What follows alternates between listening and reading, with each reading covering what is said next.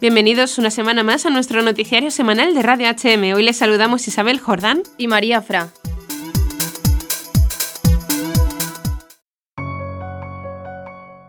Este sábado 9 de marzo se celebró en la Catedral de Oviedo la beatificación de nueve seminaristas mártires asesinados durante la persecución religiosa entre el año 1934 y 1937 en Asturias.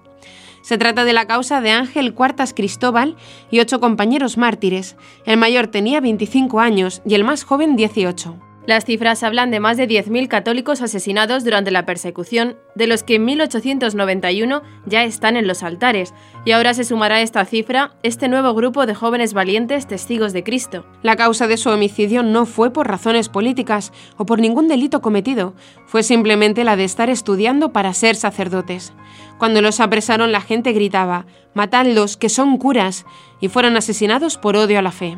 El padre Jaime Díaz Piegia, vicepostulador de la causa, asegura que se abrió este proceso recogiendo el sentir de la diócesis, que era muy fervoroso en las primeras décadas después del martirio. De hecho, se han podido recoger numerosos testimonios de personas que entonces también eran seminaristas, pero que lograron escapar. Los nuevos beatos mártires españoles, gloria de nuestra tierra, son Ángel Cuartas Cristóbal nació en 1910 en una familia humilde de Lastres. Entró en el seminario en 1923. Era subdiácono y estaba en quinto de teología. Fue fusilado el 7 de octubre de 1934. Tenía 24 años. Gonzalo Zurro Fanjul nació en 1912 en Avilés. Pronto marchó a Figaredo, Mieres, donde su padre entró a trabajar en la mina. Ingresó en el seminario en 1925, poseía de grandes dotes intelectuales y era amante de las misiones. Estudiaba segundo de teología. Fue el primero en morir, el 7 de octubre de 1934. Tenía 21 años. José María Fernández Martínez nació en 1915 en Muñón Cimero, Pola de Lena. Su abuelo y su padre fueron sacristanes. Entró en el seminario en 1927. Estudiaba primero de teología. Lo fusilaron el 7 de octubre de 1934. Tenía 19 años. Sixto Alonso Evia. Era el mayor de 11 hermanos y vivía en Luanco. Sixto nació en 1916 e ingresó en el seminario en 1929. Había concluido tercero de filosofía cuando comenzó la guerra. Fue apresado, movilizado y enviado al frente en el puerto de Ventaniella, entre Ponga y León. Allí, el 27 de mayo de 1937, fue degollado mientras clamaba a Dios. Tenía 21 años. Manuel Olay Colunga nació en 1911 en Noreña. Entró en el seminario en 1926. Fue apresado durante la guerra. Estuvo en Gijón y posteriormente lo llevaron a fortificar en San Esteban de las Cruces. Era subdiácono e iba a cursar quinto de teología le dispararon a distancia en Villafría, sobre San Lázaro, el 22 de septiembre de 1936. Tenía 25 años.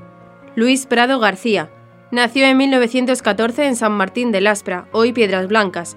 Fue sacristán de la parroquia. Entró en el seminario en 1930. Durante la guerra se escondió con unos familiares en Avilés, pero fue descubierto y llevado a Gijón. El 4 de septiembre de 1936 le pegaron 11 tiros mientras gritaba ¡Viva Cristo! Tenía 21 años. Juan José Castañón Fernández nació en 1916 en Moreda de Ayer. Estudió en el Colegio de la Salle en Caborana. Fue el sacerdote don Custodio Álvarez quien animó su vocación. Ingresó en el seminario en 1928. Cursaba tercero de filosofía.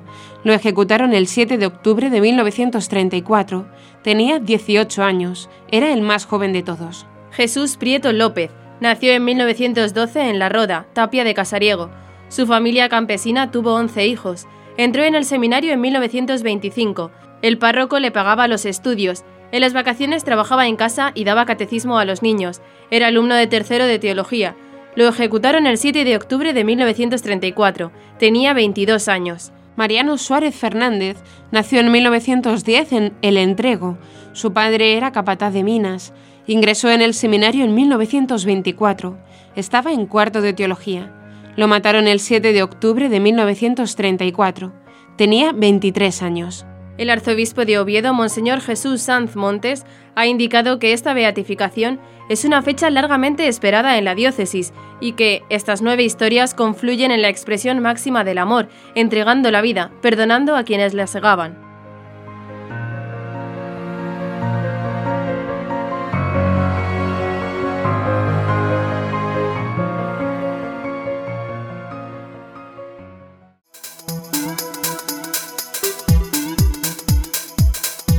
Comienza el noticiario. Comenzaremos con las noticias de interés internacional. Tierra Santa, riqueza arqueológica de Tierra Santa. Polonia, peregrinación al santuario de Nuestra Señora de Chestokova. Colombia, 38 campaña de comunicación cristiana de bienes. Pasaremos después a las noticias nacionales. Comienza en todo el mundo la campaña anual 40 días por la vida. Han nacido ya más de 50 niños por la naprotecnología en España. Ordenaciones sacerdotales en presencia del Sagrado Corazón de Jesús. Cumplir con el sacramento de la reconciliación. Y por último comentaremos algunas de las noticias más destacadas de la Santa Sede. El Papa inició la cuaresma con la misa penitencial en Santa Sabina. El Papa alienta a los jóvenes a no dejar la parroquia después de la confirmación. Audiencia General.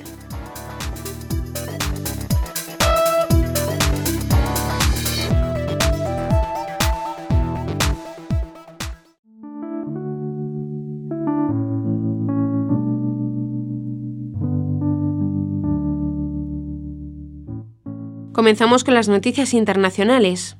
Todo un patrimonio fotográfico de la misión arqueológica franciscana en Tierra Santa, que se realiza desde el Studium Biblicum Franciscanum de Jerusalén, ha sido custodiado gracias a la digitalización de más de 130.000 imágenes que hablan de la historia y actividad arqueológica por año realizada en los santos lugares. Muchos arqueólogos franciscanos dedicaron su vida a importantes hallazgos en los terrenos que están mencionados en las Sagradas Escrituras, tanto en el Antiguo como en el Nuevo Testamento. Entre ellos están el padre Michel Pizzirillo, así como los sacerdotes Belarmino Bagatti, Virgilio Corvo, Pietro Cascalder y Stanislao Lofreda. Estos lugares arqueológicos, las excavaciones, los fragmentos y objetos hallados, así como la vida cotidiana de los frailes, fueron plasmados en un sinnúmero de negativos, películas, fotografías y postales que han sido recuperados por el Studium Biblicum Franciscanum, gracias a este proceso de digitalización que comenzó en el año 2012. Fray Pío Dandola, orden de franciscanos menores, quien conoció al padre Pizziriello y trabajó con él en entrevista con Christian Media Center, habló sobre el proceso de digitalización de las imágenes. Tuve la confianza del padre Pizzirilo, la confianza de trabajar en digital, y cada vez que venía aquí llenaba la bolsa de películas, y las primeras 10.000 imágenes escaneadas las hice en Italia. Al morir él, todo se detuvo. Sin embargo, ahora han podido continuar la labor de digitalización y ya se cuenta con más de 130.000 imágenes. El Studium Biblicum Franciscanum de Jerusalén es una institución científica para la investigación y la enseñanza académica de las Sagradas Escrituras y de la arqueología de los países bíblicos.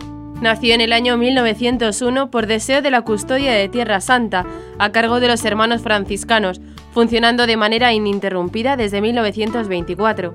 A partir del año 1960 hace parte de la Pontificia Universidad Antonianum de Roma, convirtiéndose en el 2001 en Facultad de Ciencias Bíblicas y Arqueológicas.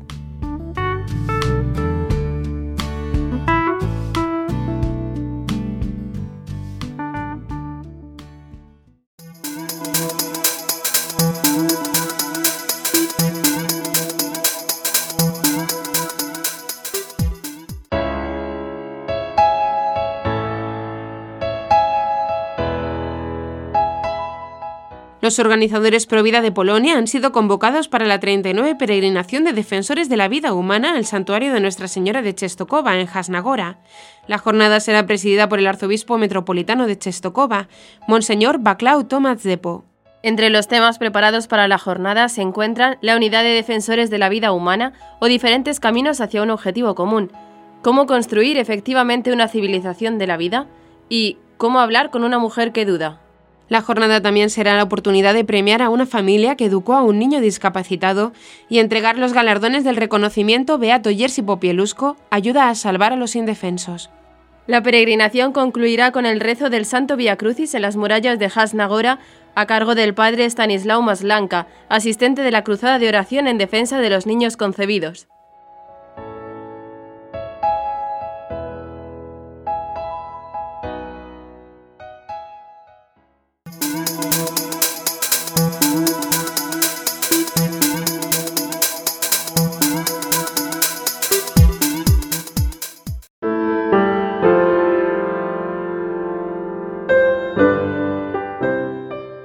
Conferencia Episcopal de Colombia, desde el Secretariado Nacional de Pastoral Social, Caritas Colombia, anima un año más la campaña de Comunicación Cristiana de Bienes, la número 38 que tiene lugar con motivo de la Cuaresma. Comparte con alegría es la invitación que todos los años se realiza animando a los católicos a ser solidarios compartiendo con quienes más necesitan. En esta ocasión el lema de la campaña será Cuando la tierra grita, los pobres también gritan, inspirado en el Salmo 34.7, que fue el tema escogido por el Papa Francisco para la Segunda Jornada Mundial de los Pobres.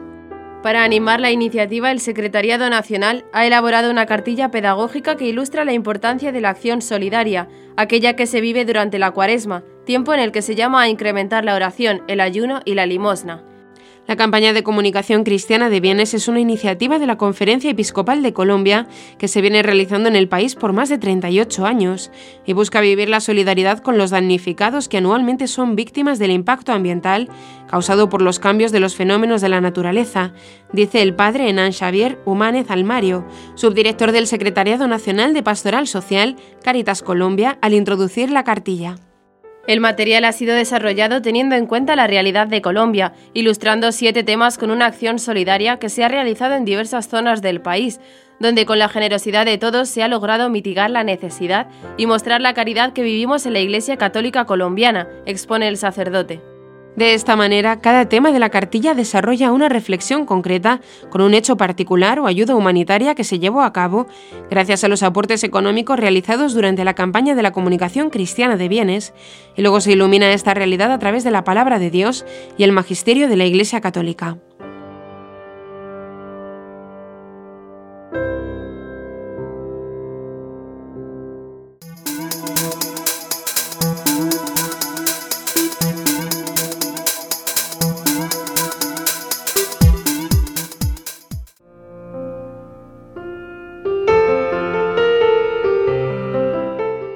Vamos ahora a las noticias nacionales. Un total de 377 pueblos y ciudades de todo el mundo acogió este miércoles 6 de marzo el comienzo de la campaña anual 40 días por la vida. Campaña que, como dice su nombre, se extenderá a lo largo de 40 días poniendo fin el 14 de abril. La campaña consiste en 40 días de oración y ayuno en los alrededores de clínicas u hospitales que realizan abortos.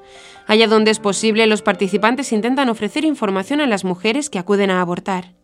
Los organizadores aseguran que han logrado salvar 15.256 vidas desde el año 2007. Concretamente en España, esta campaña se celebrará en las localidades de Barcelona, Málaga, Pamplona, Cádiz y el puerto de Santa María, en Cádiz también. En su página web www.40daysforlife.com se puede encontrar un buscador de todas las localidades donde tendrán lugar este año los 40 días por la vida.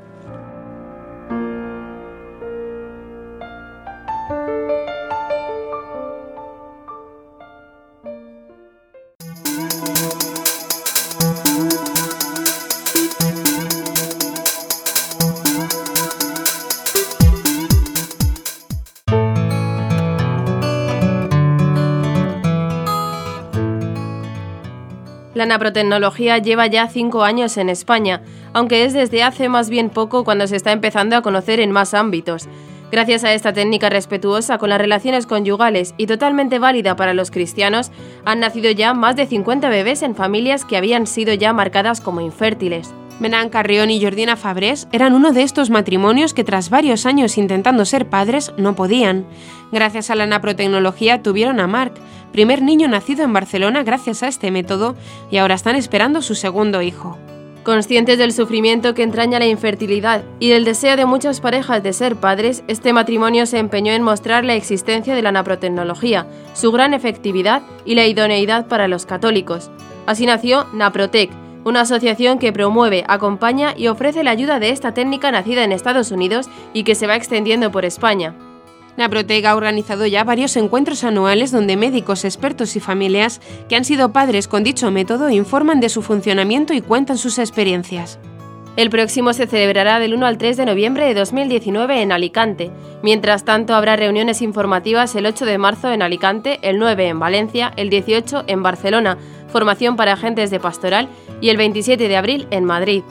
El término naprotecnología deriva de Natural Procreative Technology o tecnología de la procreación natural y es un abordaje científico para resolver los trastornos reproductivos y ginecológicos de la mujer, que trabaja cooperativamente con el sistema reproductivo buscando identificar las principales causas que afectan la salud femenina, corregir las alteraciones restaurando su salud y fertilidad. Sus promotores afirman en naprotec.es que la naprotecnología identifica el problema, coopera con los ciclos menstruales y de fertilidad, corrige la condición, es respetuosa con la ecología humana y mejora el potencial procreativo. La serie de programas de Entre Profesionales, elaborados por HM Televisión, Fundación Eucamami, tiene un bloque de siete capítulos en los que la doctora Elena Marcos, médico de familia y comunitaria y médico especialista en naprotecnología, da a conocer esta nueva ciencia. Estos programas se pueden seguir en la web de la Fundación Eucamami, www.eucamami.org y en sus redes.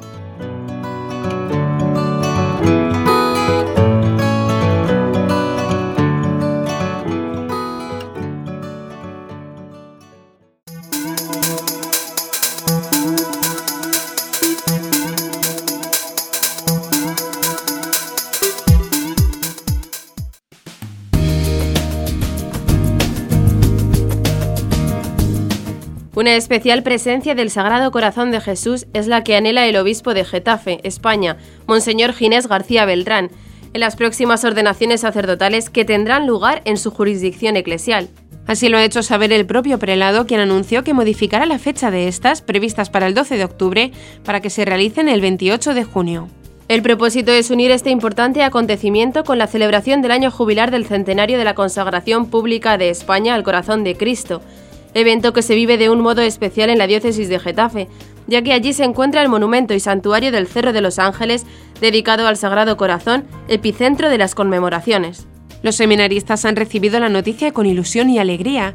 A partir de ahora se inicia el proceso de verificación de los candidatos para discernir quiénes de ellos recibirán el orden sacerdotal el próximo 28 de junio por la tarde en el Santuario del Sagrado Corazón de Jesús, indica la nota de prensa de la diócesis de Getafe. Monseñor García Beltrán ha hecho este anuncio al concluir una peregrinación que se realizó en Italia junto con un grupo de seminaristas y sacerdotes de Getafe, con motivo del 25 aniversario del Seminario Mayor, romería que tuvo como momento destacado la Eucaristía de cierre en la Abadía Benedictina de Montecassino, donde el prelado dio la noticia del cambio de fecha de las ordenaciones presbiterales. Esta celebración será también la antesala de la gran conmemoración del centenario de la consagración de España al Sagrado Corazón de Jesús, que tendrá lugar en el Santuario de Cerro de los Ángeles el 30 de junio. Ese día habrá una solemne celebración eucarística y se renovará la consagración que 100 años atrás realizó el rey Alfonso XIII en nombre del pueblo español en el recién monumento construido al corazón de Cristo, dando así cumplimiento a la promesa que hizo nuestro Señor en el siglo XVIII al beato Bernardo de Hoyos, reinaré en España con más veneración que en muchas partes del mundo.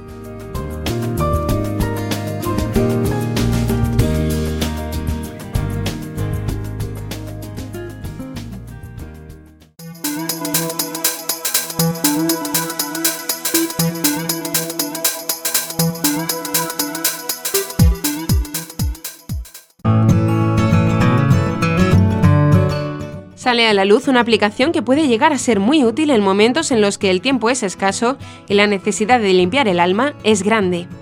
Confessor Go es una aplicación móvil disponible para iOS y Android, basada en la geolocalización, la cual facilita información sobre los horarios habituales de los confesores, además de poder ubicarlos en tiempo real y en el lugar donde se encuentren. Este proyecto, que por el momento solo cuenta con cobertura en España, está orientado a brindar toda la información al fiel que desee confesarse, como la ubicación del sacerdote más cercano para que siempre se encuentre abierta la puerta de la reconciliación de par en par. En la actualidad hay 18.164 sacerdotes inscritos a la aplicación y se espera que este número vaya en aumento durante el transcurso del año. Al inscribirse se realiza un proceso de verificación de identidad del presbítero y de su situación canónica regular, Después de esta inscripción, los usuarios podrán encontrar en todo momento los lugares y horarios indicados por el sacerdote para poder confesar. La búsqueda del sacerdote confesor puede realizarse a través de las opciones horarios o en tiempo real. En el caso de la segunda aparecerá el botón por cercanía, donde se indican los lugares más próximos en los que se puede encontrar a un sacerdote confesando y la ruta para llegar. Cada marcador indicará un sacerdote y se podrán ver datos importantes como el nombre, año de nacimiento, año de ordenación y dirección del lugar en el que se encuentra confesando. Asimismo, si está en un lugar público abierto, se mostrará su fotografía para poder reconocerlo fácilmente. Para obtener esta información no se necesita tener activado el GPS, sin embargo sí será necesario cuando se desee calcular la distancia y a lo mejor la ruta para llegar al sacerdote más cercano. De acuerdo con los creadores, la versión global se lanzará cuando la cobertura llegue a 7 países y por el momento solo se encuentra disponible en España. Para descargarlo solo habrá que buscarlo como Confessor Go en tu App Store o Play Store.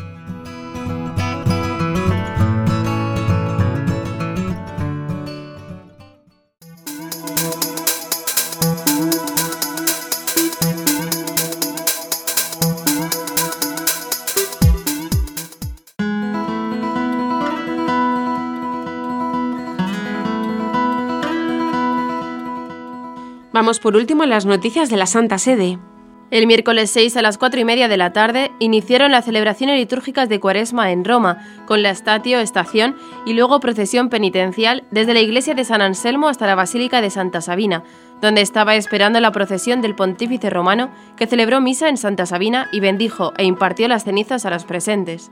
En la procesión desde San Anselmo hasta Santa Sabina participaron cardenales, arzobispos, obispos, monjes benedictinos de la iglesia San Anselmo y frailes dominicos de Santa Sabina, quienes fueron convocados a la misma llevando el hábito coral propio, como rezan las indicaciones del maestro de las celebraciones litúrgicas pontificia, Monseñor Guido Marini. Los actos cuaresmales iniciaron con las celebraciones en San Anselmo y Santa Sabina, costumbre romana secular en honra de los mártires en la que los habitantes de la ciudad eterna se detenían cada día de cuaresma en una de las iglesias del centro, rezaban la letanía de los santos y con frecuencia asistían a misa. Era la ocasión en que los fieles de la Iglesia pensaban en los atroces sufrimientos de Jesús que conquistaron la redención y en cómo esos sacrificios se aplican a la salvación de cada uno y es una costumbre que merece ser retomada. Estas visitas cuaresmales a iglesias son también una peregrinación penitencial que se va sucediendo a lo largo de 40 días. Es un itinerario penitencial que nos ayuda a redescubrir la perspectiva de santidad a la cual estamos llamados, nos detenemos en los lugares donde los mártires han dado la vida para redescubrir el sentido de nuestra existencia. Recorremos la vida de la ciudad de Roma y de cada ciudad y redescubrimos que el lugar en el cual se desarrolla nuestra vida cotidiana ha sido habitado por santos, mártires, testigos, dice al respecto Monseñor Gianrico Ruzza, obispo del sector centro de la diócesis romana.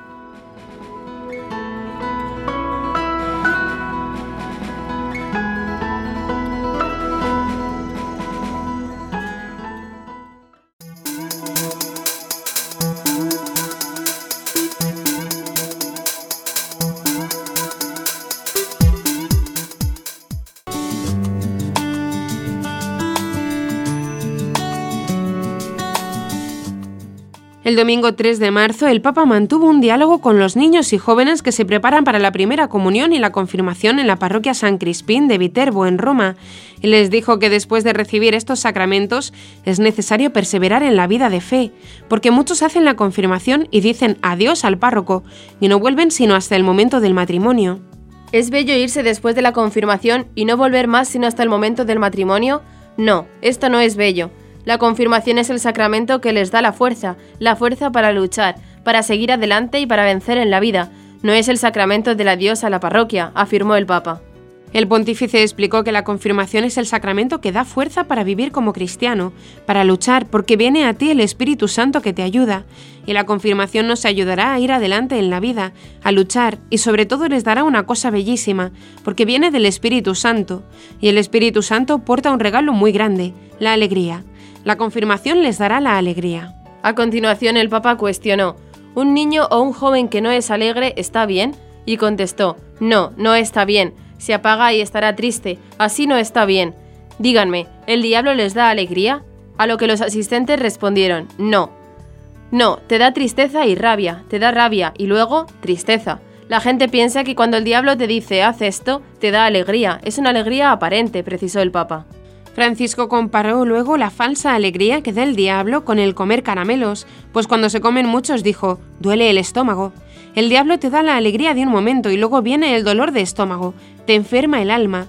En vez de eso, el Espíritu Santo te da la gloria que no enferma. ¿Entendido? Sean valientes. Gracias y sean firmes. Gracias, concluyó el Papa.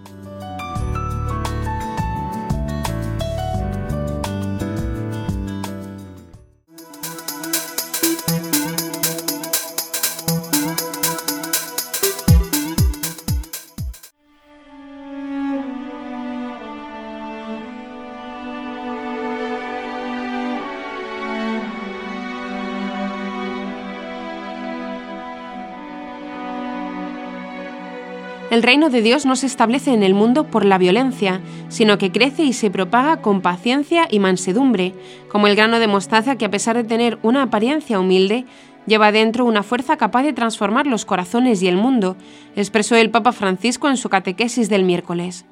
Jesús anuncia una gracia maravillosa. Dios, el Padre, nos ama, está cerca nuestro y nos enseña a ir por el camino de la santidad fue la certeza que el Papa puso a la atención de los fieles en la catequesis sobre el Padre Nuestro del miércoles 6 de marzo. El Santo Padre centró su reflexión en la segunda invocación con la que nos dirigimos a Dios cuando rezamos como Jesús nos lo enseñó. Venga a nosotros tu reino. Al concluir la catequesis, el romano pontífice exhortó a sembrar estas palabras en medio de nuestros pecados y fracasos, a regalárselas a las personas que han sido derrotadas y doblegadas por la vida, a las que han probado más el odio que el amor a las que han vivido días inútiles sin entender nunca por qué.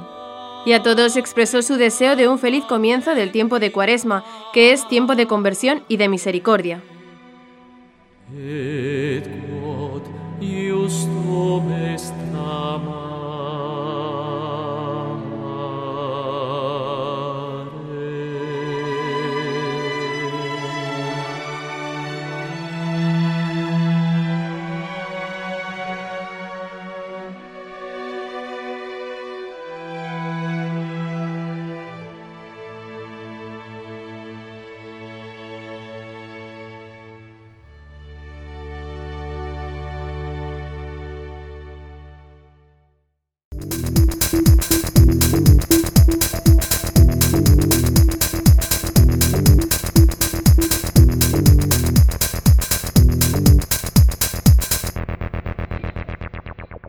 Y hasta aquí nuestro informativo semanal. Esperamos que haya sido de su agrado. Recuerden que pueden seguir escuchándonos siguiendo el resto de nuestra programación en directo a través de la web www.radiohm.net.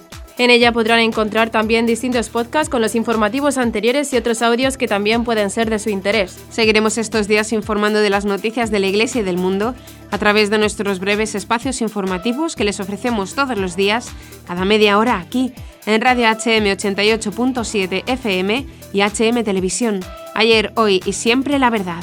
Gracias por habernos acompañado. Les han informado María Fra e Isabel Jordán. Hasta la próxima semana.